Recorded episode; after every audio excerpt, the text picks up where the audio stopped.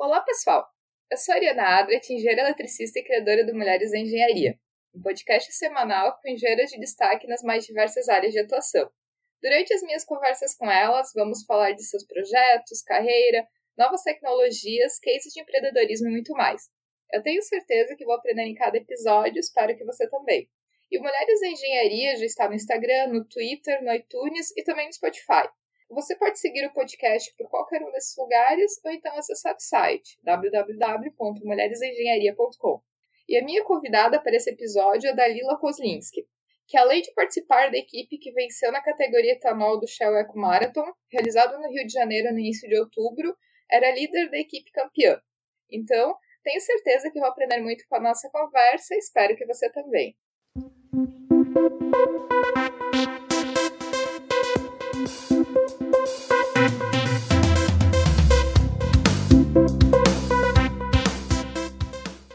Dalila, seja bem-vinda ao podcast Mulheres da Engenharia. Seja bem-vinda aqui para contar um pouco para gente de como é que foi vencer essa competição e de como que foi liderar a equipe. Boa noite, tudo bem? Queria agradecer pelo convite, acho a proposta do Mulheres na Engenharia muito legal. Mas Dalila, conta pra gente, o que, que é o Shell Eco Marathon, até para a gente começar a deixar todo mundo a par da competição, mesmo quem nunca ouviu falar. A Shell Eco Marathon é uma competição organizada pela Shell, Indústria de Combustíveis. Ela envolve todas as universidades do, do Brasil, elas são convidadas a participar. Existem eventos no Brasil, nos Estados Unidos, na Europa, Turquia, Ásia. Os eventos de Shell Eco Marathon, as competições acontecem no mundo todo. É, aqui no Brasil, esse ano, a, a competição contou com 45 equipes participantes, cada equipe é de uma universidade diferente, e existem categorias dentro dessa competição, é uma competição de eficiência energética, onde as equipes desenvolvem protótipos que podem competir em diferentes categorias. No Brasil existem as categorias etanol, gasolina e elétrico. A, a minha equipe, que é a Pato Jato, participa da categoria etanol. Conta um pouquinho pra gente como que como que funciona esse processo todo? Assim, por exemplo, as universidades, elas fazem os protótipos, os carrinhos, montam as equipes, né? E como que é esse processo desde a inscrição na competição? O que que tem que atender? Como que é o processo de, de julgamento? Como que é feito o projeto dos carrinhos? Como que é esse processo todo? E quantos meses que são de preparo, na verdade, até a competição acontecer? Então, eu vou falar um pouquinho da minha experiência na Patojato. A minha equipe, ela é uma, da Universidade Tecnológica Federal do Paraná. A nossa equipe é composta por alunos de engenharia elétrica, engenharia mecânica, engenharia da computação, engenharia civil, administração. Todos os alunos do campus eles são convidados a participar da equipe. É, a equipe é dividida em algumas células com áreas de atuações diferentes que trabalham para compor o projeto do protótipo. É, existem células da parte elétrica, parte do powertrains, estrutura e administração. É, quem escreve a equipe na competição é o team manager, que seria o capitão, no caso, eu sou a team manager da Pata Jato. É, Para inscrição na competição, a gente precisa de uma autorização da universidade para participar e precisa de algumas documentações dos membros que vão viajar e precisa atender várias regras que a Shell impõe para a gente pra, na construção do protótipo. Essas regras visam o conforto do nosso piloto e também a segurança do piloto, né, para que se acontecer algum acidente não aconteça nada nenhum dano físico nem nada do tipo para o piloto. É, e também são normas técnicas para garantir que todas as equipes elas tenham o mesmo nível de para competição, para que não haja trapaça e coisas do tipo. É, essas regras elas são bem rígidas. Quando a gente chega na competição, a gente tem uma inspeção técnica. Todas as equipes elas têm que passar por essa inspeção técnica para que elas possam ir para a pista. É, na pista a gente faz as voltas válidas, que é quando a gente coloca o nosso protótipo na, na, no circuito e ver quantos quilômetros por litro ele consegue fazer. É, o circuito ele tem uma quilometragem especificada pela Shell e um número de voltas especificado pela Shell também. Mas até chegar na parte de ir para a pista, você tem que. O primeiro passo chegando na competição é passar na inspeção técnica. Essa inspeção técnica ela é bem extensa e bem detalhada. São vários engenheiros, estudantes de, de doutorado e pessoas contratadas pela Shell, o time técnico da Shell, que vem fazer essa inspeção no nosso protótipo. Então, é muito bom porque você vê teu trabalho avaliado e vê os pontos que você pode melhorar. Mas também sempre é bem tenso porque a gente trabalha o ano inteiro para a competição e todo o nosso trabalho depende da validação desse, desse time técnico. Então a inspeção é bem é parte, uma das partes mais tensas da competição, porque você leva o teu protótipo para lá e vai passando em várias etapas para ver se ele realmente tem a qualidade necessária e a segurança necessária para poder entrar na pista, assim. É, é, bem legal, mas ao mesmo tempo dá um nervosismo bem grande, assim. Na, nessa parte daí de percorrer as voltas e tudo mais, é um membro da equipe que a, acaba sendo o piloto do protótipo, certo? Que nem tu comentou que depois dessa avaliação pela, da parte técnica, né, para ver se está atendendo a todos os requisitos e tudo mais, daí tem a, o circuito mesmo com as voltas. E isso é um próprio membro aluno, membro da equipe, que acaba sendo o piloto de cada equipe, né? Existe algum de vocês que se candidata, que todo ano acaba sendo piloto, todo ano que vocês se inscrevem? Como que é feito essa, essa definição de quem que vai acabar sendo vai acabar pilotando o protótipo que vocês fazem? O piloto, a gente é, ele é um membro da equipe, então é feito um teste para ver quem vai ser o piloto da equipe Geralmente o piloto fica mais de uma competição, nós temos duas competições anual, uma etapa no Brasil, uma etapa nos Estados Unidos que a gente participa. Então, o nosso piloto geralmente ele pilota por mais de uma competição, mas isso é depende do, da situação, né? Para escolher o piloto, a gente faz testes, como para ver se ele cabe do nosso protótipo, porque existe uma limitação de altura e de peso. E como a gente participa de uma competição de eficiência energética, quanto mais leve for o nosso piloto, melhor para eficiência, né? Você diminui o peso do protótipo com o piloto.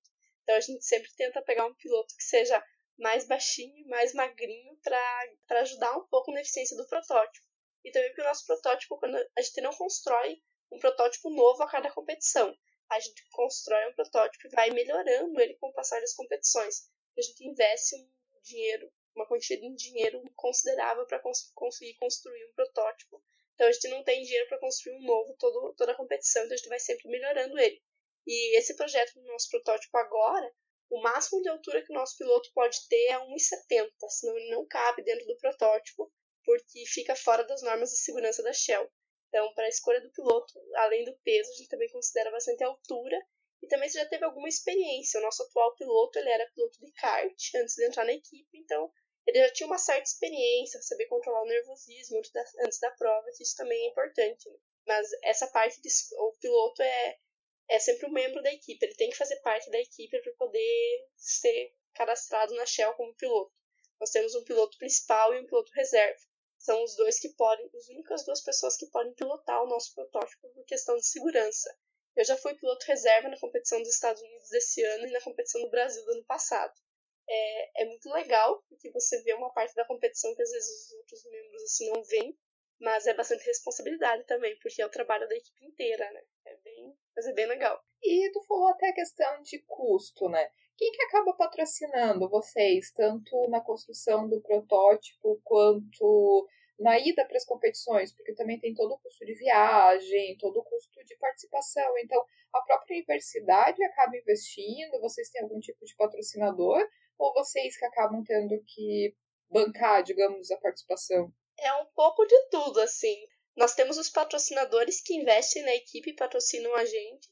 Alguns desses patrocinadores patrocinam a gente com matéria-prima para a construção do protótipo. Outros patrocinam com dinheiro mesmo, para que a gente possa adquirir matéria-prima e ferramenta para trabalhar no protótipo. E a universidade também dá uma quantia de dinheiro para nós todo ano para incentivar o projeto e para incentivar que a gente continue crescendo sempre mas nosso principal apoiador em viagens assim é a universidade. Essa vez que a gente foi para o Rio de Janeiro, na Shell Brasil, que aconteceu em, em outubro. Nossa, isso me lembrou as épocas de vender rifa e fazer bolo para vender na escola, para as festinhas. Mas é bem assim, né? a gente vende rifa todo ano para juntar dinheiro para conseguir ir para a Shell América. Esse ano para a Shell Brasil, que a gente foi agora em outubro, a universidade custeou o ônibus para nós, então o único custo que a equipe teve foi a hospedagem dos membros e alimentação. Essa hospedagem e alimentação, cada membro paga o seu, né? Então, tira do bolso para conseguir com a equipe para as competições. É, como a gente ficou campeão esse ano da, Shell, da, da competição Brasil, a Shell presenteou os campeões com 20 mil reais em passagens para nós ir para a Shell América, que vai acontecer provavelmente em abril do ano que vem. Então, para nós já é uma grande ajuda, porque nós temos 20 mil reais para comprar as passagens dos membros que vão para lá. Quando a gente vai para os Estados Unidos, a gente vai em oito membros e o professor responsável pela equipe. Então, esse dinheiro não é suficiente para custear a nossa saída para lá ainda.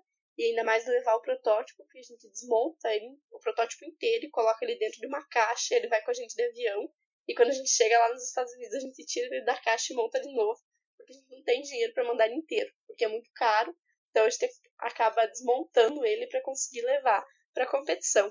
Então, esse, esse dinheiro que a gente ganha da Shell é um bom ponto de partida para a gente viajar, porque é muito dinheiro, mas mesmo assim vai faltar um pouco para custear a ida dos membros do protótipo. E para isso a gente vende pizza, a gente faz vaquinha online, a gente faz vários tipos de arrecadação de dinheiro. E se às vezes não consegue puxar tudo, aí a gente pede para os pais assim, dar uma ajuda para a gente conseguir ir. Esse ano para Shell América a gente também ganhou passagens para ir, porque a gente foi campeão na etapa 2017 no Brasil também.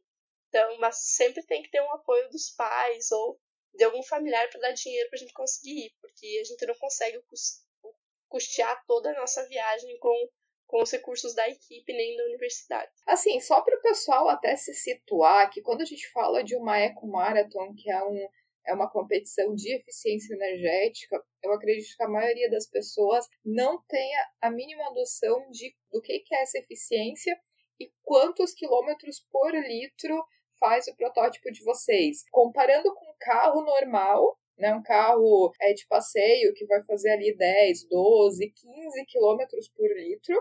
Então, assim, Dalila, conta para o pessoal quantos quilômetros por litro faz o protótipo de vocês. Nosso protótipo faz 443 quilômetros por litro de etanol. É, é muita coisa, é muita coisa. E nas outras categorias, ali fica mais ou menos em quanto dos, dos campeões que venceram aqui a, a etapa do Rio no início de outubro? A categoria gasolina, eles fizeram, foi uma equipe de Erechim que ficou campeã, eles fizeram 424 quilômetros com litro de gasolina. Eu não recordo bem o elétrico, mas eram 260 quilômetros por quilowatt, que daí o deles é é contabilizado de uma forma diferente. Então eu não sei explicar direito como eles contabilizam. Eu sei mais a parte de combustão interna, que é a nossa categoria. Mas é muito, muito legal. A autonomia é absurda, assim. Imagina quase, quase 500 quilômetros com um único litro de combustível. E Dalila, tu como líder da equipe, que eu acho que é a parte mais, mais bacana, assim, quais que são os principais desafios em coordenar a equipe, fazer com que todo mundo entregue o que eles tenham que entregar,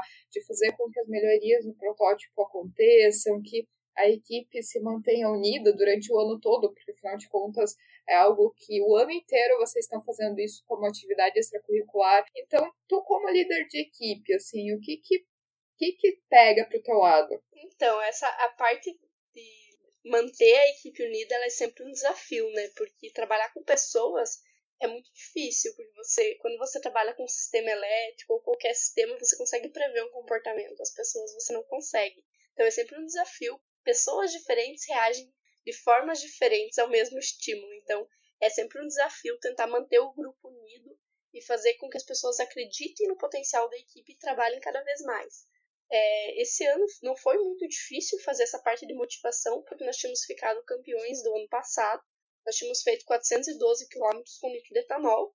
Então o pessoal estava muito animado porque viu que o nosso trabalho estava dando resultado para esse ano a expectativa estava muito grande e os nervos estavam à flor da pele, né? Porque a universidade esperava de nós, os nossos patrocinadores esperavam mais de nós e nós também estávamos com a expectativa muito alta.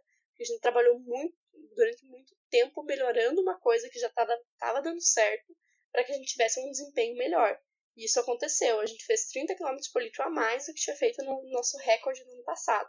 Então, nós temos o recorde de consumo de etanol na América. Isso para nós é é um orgulho falar, então falando isso para a equipe é um fator que motiva muito, porque é um trabalho que está dando resultado. Mas a parte complicada, assim, de ter um grupo é que nosso grupo ele, ele é grande, são, são 25 pessoas que compõem a equipe.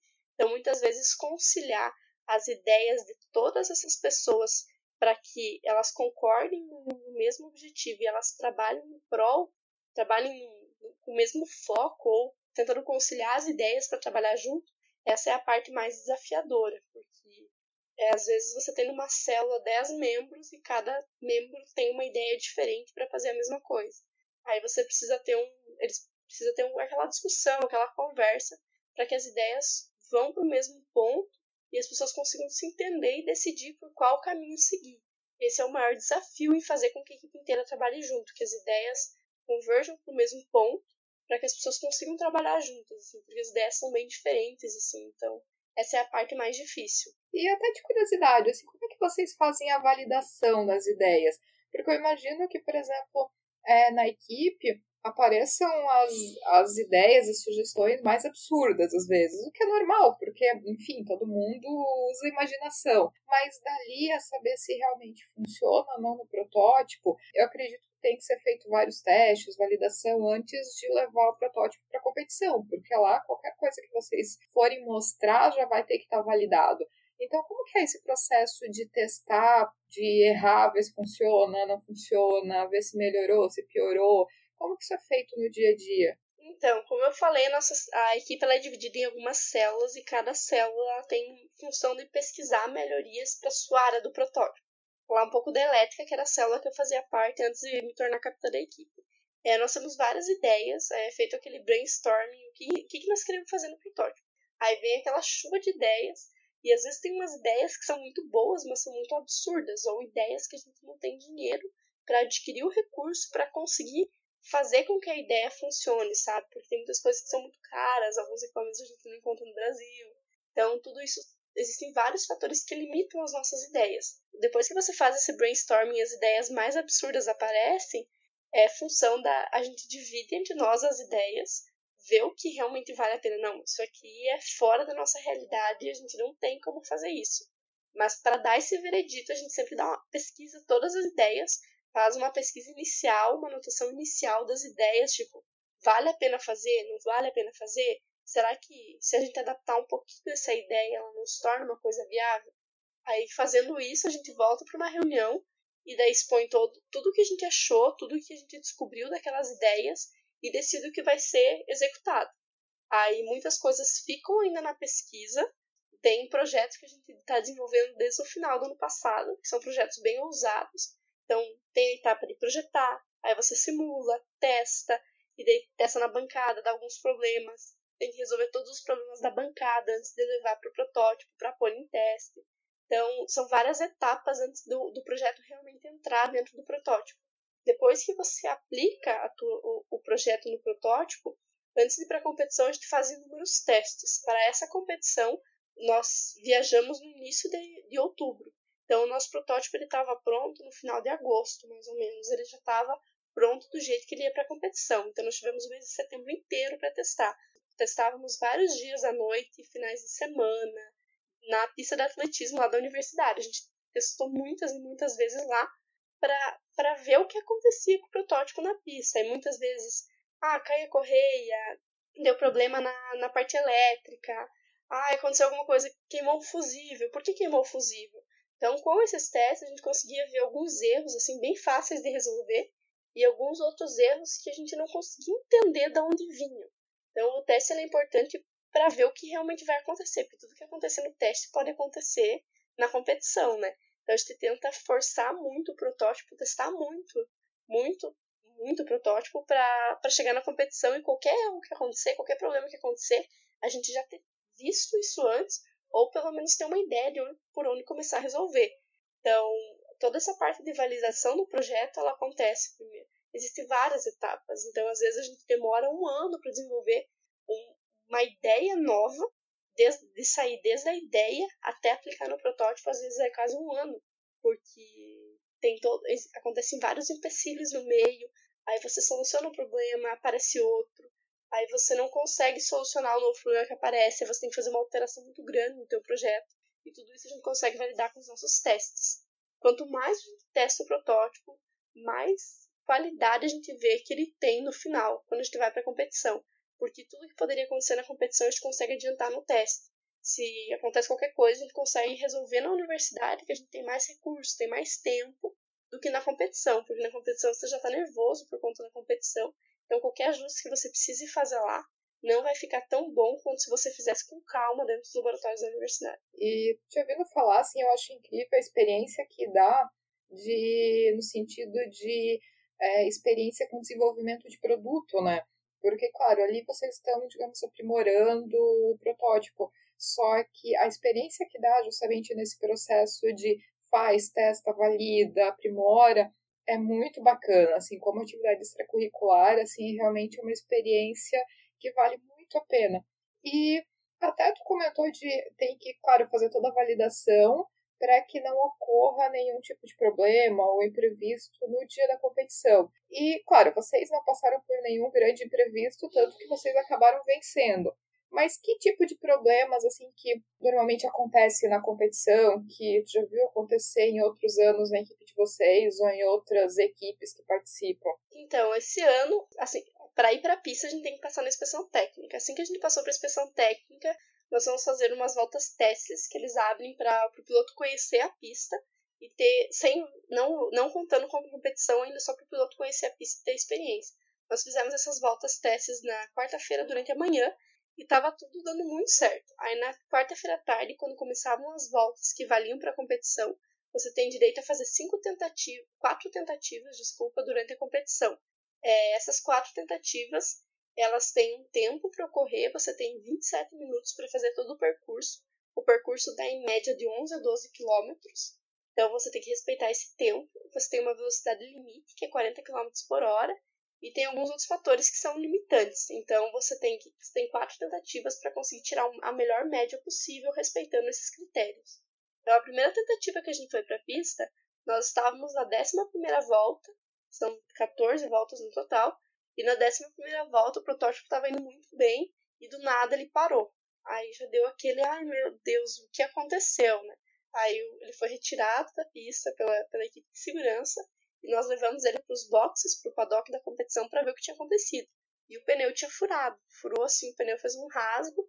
Aí nós tivemos que desmontar a parte de cima do protótipo para conseguir trocar o pneu. É uma coisa que a gente não esperava que acontecesse porque nunca tinha acontecido, mas é uma coisa que a gente não consegue prever, então você tem que estar preparado para resolver o problema que aparece. Esse foi um dos problemas que nós encontramos esse ano na, na competição, que aconteceu com, com a nossa equipe. É, como é que funciona depois, é, por exemplo, vocês?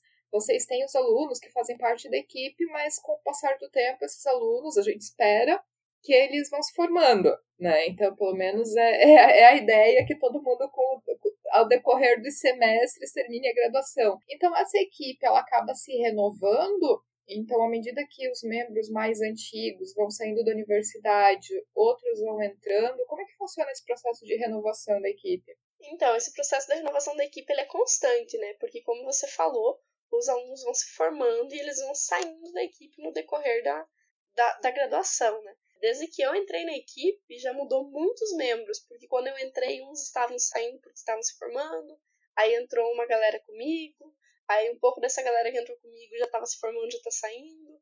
Eu também já estou com, tô com pouco tempo ainda na equipe, até metade do ano que vem eu acredito que eu saia, porque eu também estou me formando na, na faculdade. Então a gente vai formando e vai saindo. Mas todo semestre a gente faz processo seletivo para todos os cursos da, nossa, da universidade. E nosso processo seletivo ele tem algumas fases e ele garante que a equipe sempre se renove, né? Porque todo ano a gente tem. Nosso processo seletivo ele tem uma aceitação muito boa na universidade, várias pessoas se inscrevem. Então a gente faz o processo, as pessoas entram, aí faz o processo trainee, se adapta à equipe, se distribui para a célula que tem interesse e aí, quando vai entrando essas pessoas novas, sempre vai saindo as mais antigas, né? É um processo assim constante. Mas é bom que os membros mais antigos conseguem ensinar coisas para os membros mais novos, e os membros mais novos conseguem ensinar coisas para os membros mais antigos. Porque toda, cada pessoa tem uma experiência diferente antes de entrar na equipe. Então, essa rotatividade de membros agrega muita coisa ao projeto. Mas, Danilo, até comentando, já que tu deixou a deixa, falando que já está quase terminando a graduação, tu já está se formando em engenharia elétrica, né? Então, até conta pra gente um pouquinho de uma coisa que eu acho muito legal sempre ouvir aqui, é a história das, das engenheiras, de como que elas foram parar na engenharia, o que, que inspirou elas a seguirem para engenharia, até porque nós somos tão poucas, então é bom saber o que, que levou essas poucas por esse caminho. Então, qual que foi a tua história? Então, desde sempre, eu sempre soube que eu era da área de exatas, assim. As, as exatas sempre me fascinaram muito. E depois de um tempo, quando eu entrei no ensino médio, eu tava naquele o que, que eu vou fazer, né? Mas eu já sabia que eu era de exatas, então todas as outras áreas eu já tinha descartado. E eu comecei a pesquisar sobre os cursos que eu ia fazer e eu falei, eu vou fazer engenharia. Porque eu sempre fui muito curiosa, eu sempre gostei muito de saber como as coisas funcionavam, como porquê das coisas e sempre gostei de desmontar as coisas que estragavam, o que tinha dentro. Então eu sempre fui muito curiosa nesse aspecto. Então eu me descobri assim, eu vou fazer engenharia. Mas aí eu fiquei pensando qual engenharia eu vou fazer, né? Existem tantas. Aí eu comecei a pesquisar, pesquisar. E o pai de uma amiga minha, ele é engenheiro eletricista. E, e aí eu vi ele fazendo as coisas e comecei a pesquisar sobre engenharia elétrica, engenharia mecânica. E aí, quando eu comecei a ver o que o engenheiro eletricista fazia, os ramos de atuação da engenharia elétrica, meus olhinhos assim começaram a brilhar e falar: Meu Deus, isso é muito legal. Aí eu falei: Eu vou fazer engenharia elétrica. E fui, tô até hoje, assim. Me encontrei no curso, assim, amo de paixão engenharia elétrica. Tô no sétimo período agora da faculdade, quase me formando. Tenho certeza que eu, que eu escolhi o curso certo, porque eu gosto muito, muito, muito de engenharia elétrica. Até assim, pra gente finalizar, é, se tu pudesse deixar uma mensagem, porque assim, a gente sabe que Infelizmente, são poucas as meninas que acabam entrando na engenharia e muitas delas, às vezes, acabam ficando com um pouco de receio, justamente por ser poucas, né? Então, se tu pudesse deixar até uma mensagem para essas meninas que estão pensando em ir para engenharia ou que já começaram, mas estão meio indecisas se isso é para elas ou não, que mensagem que tu deixaria? Ah, o que eu posso falar, assim, é, é, da minha experiência, assim. Quando eu entrei, eu também tinha um pouco de receio por ser um, um ramo tão masculino, por ter tão poucas mulheres. Mas depois que você começa a, a estudar e ver o quanto maravilhosa a engenharia pode ser, e a quantidade de possibilidades que você tem de projeto, de descoberta, quantas coisas você consegue fazer, quantas coisas não foram descobertas ainda, quantas, quantas coisas você consegue melhorar com a engenharia, isso é uma coisa maravilhosa, assim. Então, para as meninas que querem fazer engenharia e têm algum receio, eu falo para vocês se joguem, assim, porque é, o que você consegue fazer com a engenharia é maravilhoso. Você consegue melhorar a vida de muitas pessoas, você consegue dar novas oportunidades para muitas coisas que você achou que não conseguiriam, tipo, não tinham mais saída. Mas você consegue arrumar uma saída, às vezes, com alguma solução de engenharia, você consegue melhorar a vida de alguma pessoa com uma solução de engenharia. Então, se você tem vontade de fazer alguma coisa para realmente falar eu fiz, eu ajudei alguém, a engenharia é um excelente caminho. Nossa, apoiada totalmente, assim, eu sempre digo assim, olha, nunca tem vontade de fazer engenharia, nunca deixe de fazer engenharia por causa dos outros, assim. E se gosta, olha, se joga, vai com tudo, faz de coração, que não tem como dar errado quando a gente faz alguma coisa que a gente ama, né? Dalila, queria te agradecer muito a participação aqui no podcast, te dar os parabéns, porque eu acho que a competição, assim, é, deve ser muito divertida, eu imagino, assim, como que é no dia, adrenalina e principalmente considerando que vocês ganharam a competição, então isso é muito legal, muito legal e serve até de inspiração para outras meninas, né? De ver, pô, a equipe vencedora, ainda por cima, a líder da equipe vencedora é uma engenheira. Então, é muito, é muito legal. Então, queria te dar os parabéns e te agradecer de novo pela participação aqui no podcast. Muito obrigada. Para mim foi uma honra participar. Parabéns pela iniciativa, seu projeto de falar com mulheres da engenharia para incentivar que outras mulheres se sintam motivadas a fazer engenharia é maravilhosa. Parabéns! E se você que está ouvindo tiver algum comentário, crítica ou sugestão, só enviar o um e-mail para ariana.mulheresdaengenharia.com ou então acessar o nosso site www.mulheresdaengenharia.com e deixar o seu comentário. E se você gostou desse episódio, ficarei muito feliz se puder compartilhar com outras pessoas que podem gostar também. Um abraço e até o próximo episódio.